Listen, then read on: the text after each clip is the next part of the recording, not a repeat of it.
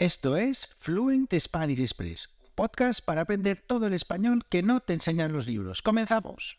Muy buenos días, bienvenidos, bienvenidas a Fluent Spanish Express Podcast. Todos los días, de lunes a viernes, contenidos con consejos, con recursos y recomendaciones, como siempre digo, para llevar vuestro español al siguiente nivel. Hoy es miércoles 30 de noviembre de 2022, episodio número 310 de Fluent Spanish Express Podcast, último episodio del mes de noviembre. Mañana empezamos diciembre, mes de la Navidad. Aunque bueno, en realidad en los supermercados ya llevan dos meses con el turrón en las estanterías, así que yo no sé ya cuándo empieza la Navidad.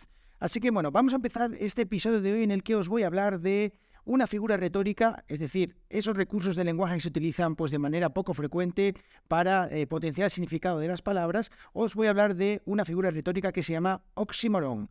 Sí, oxímoron, como suena, sí, con X, eh, morón, sí. No es ningún planeta, no es ningún platillo volante, no es ninguna galaxia, es una figura retórica que se llama así, oxímoron.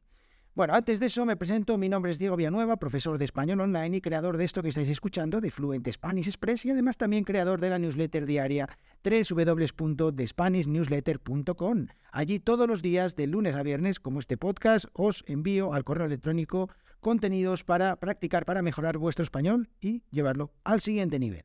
Así que podéis suscribiros gratuitamente en www.thespanishnewsletter.com. Ya somos más de 200 allí, o sea que, vamos, eso está creciendo muchísimo. Así que nada, todo el mundo suscribirse. Además, también os recuerdo que si queréis la transcripción de los episodios de este podcast, simplemente con una pequeña donación, os dejo un enlace en la descripción de este episodio, podéis recibir también en vuestro correo electrónico todos los días los, las transcripciones de los episodios de este podcast. Así que ya sabéis, una pequeña donación y si no queréis las transcripciones, pero os gusta el podcast, os ayuda y queréis apoyarlo y queréis darle sentido a esto que estoy haciendo, pues también podéis donar la cantidad que queráis para apoyar el podcast. Ahora sí, vamos a empezar ya con este episodio en el que os voy a dar, o vamos a ver qué, es el oxímoron, qué es esta, esto que parece sacado de, la galaxia y en qué consiste esta figura retórica. Y vamos a ver 20 ejemplos. Vamos, voy a contaros o voy a hablaros 20 ejemplos así que se me ocurren a bote pronto para, eh, para hablar de esta figura del oxímoron, para que entendáis muy bien de qué se trata. Bueno, como os digo, el oxímoron es una figura retórica que ¿en qué consiste? Consiste en juntar o usar dos palabras opuestas en una misma oración.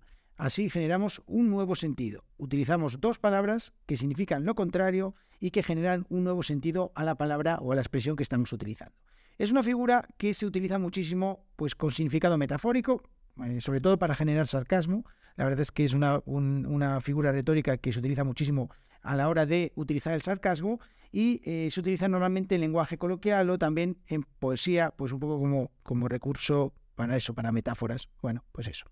Así que vamos a ver algunos de los ejemplos. 20 ejemplos. A ver, el primero, y este me hace mucha gracia porque siempre pienso, ¿cómo puede ser? Un instante eterno. Muchas veces escuchas eso de fue un instante eterno.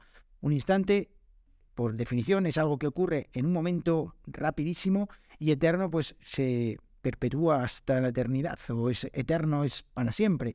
¿Cómo puede ser un instante que es eterno? Bueno, pues eso le da otro, le da otro significado a esta expresión, que es pues un instante que se recuerda eternamente, un instante que nos parece que eh, dura para toda la vida, pues ese instante eterno. ¿Quién ha escuchado alguna vez hablar de agridulce?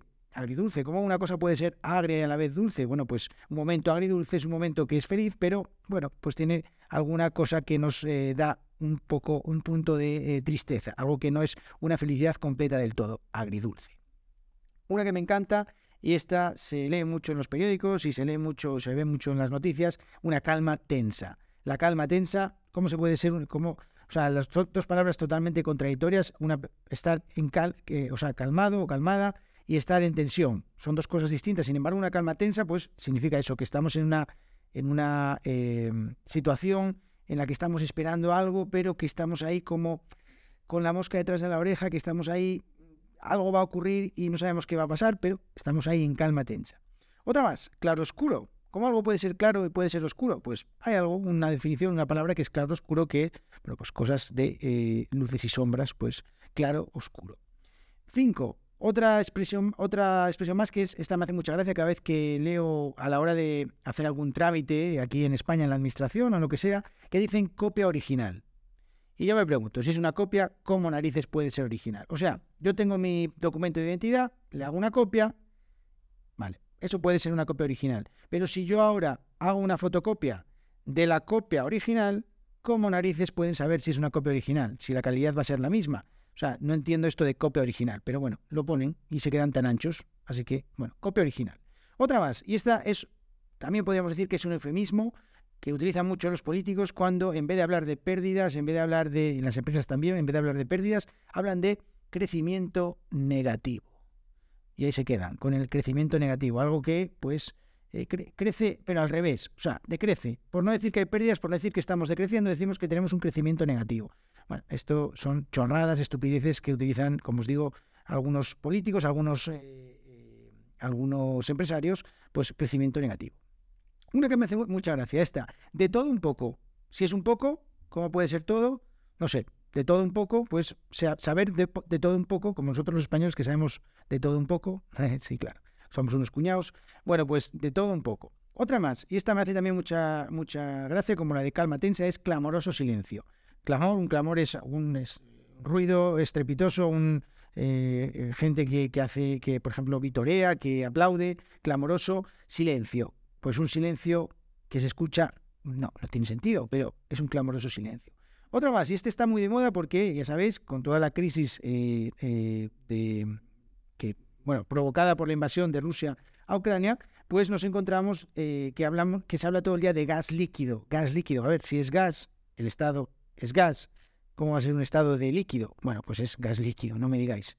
Eh, pero esa palabra se utiliza constantemente hoy en día en todas las noticias y en todos lados. Es como, vamos, todo el mundo habla de gas líquido como quien habla de, de cualquier otra cosa. Otra más, ir a ningún sitio. A ver, si vas a un sitio, no puedes ir a ningún sitio. No sé, em, llámame tonto, pero ningún sitio no es ningún lugar. Así que, ¿cómo vas a ir allí? Bueno, en fin. Otra más, y esta hace poco eh, que, que, fue el día de la noche de los muertos vivos. Si están muertos, no pueden estar vivos. Es que la noche de los muertos vivos, dicen, bueno, vale. Otra más, y esta también, interesante, lavado en seco. A ver, si lavamos, será con agua. ¿Cómo lavamos en seco? No, no sé, hay algo ahí que no me cuadra del lavado en seco. Eh, bueno, pues lavado en seco. Si hay alguien que, que, lave en seco, por ejemplo, los, los, los eh, los platos, que me lo diga. Que es, vamos.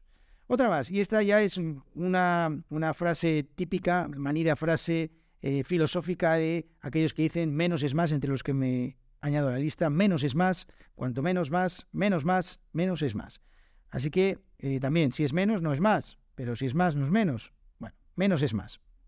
Otra interesante, para describir a un pequeño gran hombre. Si es pequeño, ¿cómo va a ser gran? Grande, pues pequeño gran hombre, también.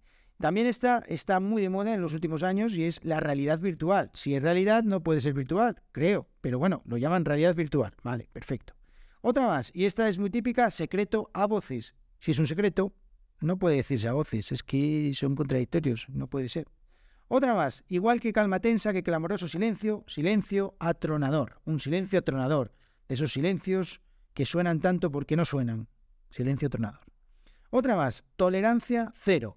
La propia palabra tolerancia no podría incluir la palabra cero al lado, pero la incluye, tolerancia cero. Otra más, tragicomedia. Tragicomedia, si algo es trágico, no puede ser comedia, o de la comedia extraemos algo trágico, o de la tragedia, perdón, extraemos algo que puede ser comedia. La tragicomedia.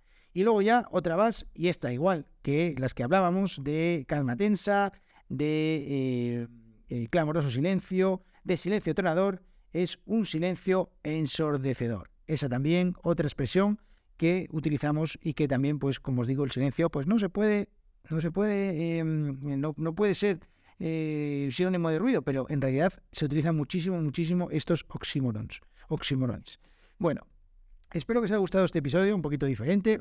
Mezclamos un poquito, pues, de, eh, de lengua de, de gramática con expresiones y que, bueno, espero que os haya gustado. Si queréis os gusta este tipo de episodios, puedo hablar de muchas más figuras retóricas que hay en español, por ejemplo, los pleonasmos, por ejemplo, las paradojas, las antítesis, bueno, un montón de cosas que eh, son súper interesantes y que nos pueden, eh, nos pueden ayudar a, como siempre digo, llevar nuestro español al siguiente nivel. Os recuerdo que podéis hacer una pequeña donación a este podcast si os gusta, también recibiréis las eh, transcripciones a cambio y suscribiros en la newsletter de SpanishNewsletter.com. Que tengáis muy buen miércoles, nos vemos mañana jueves. Hasta mañana, adiós.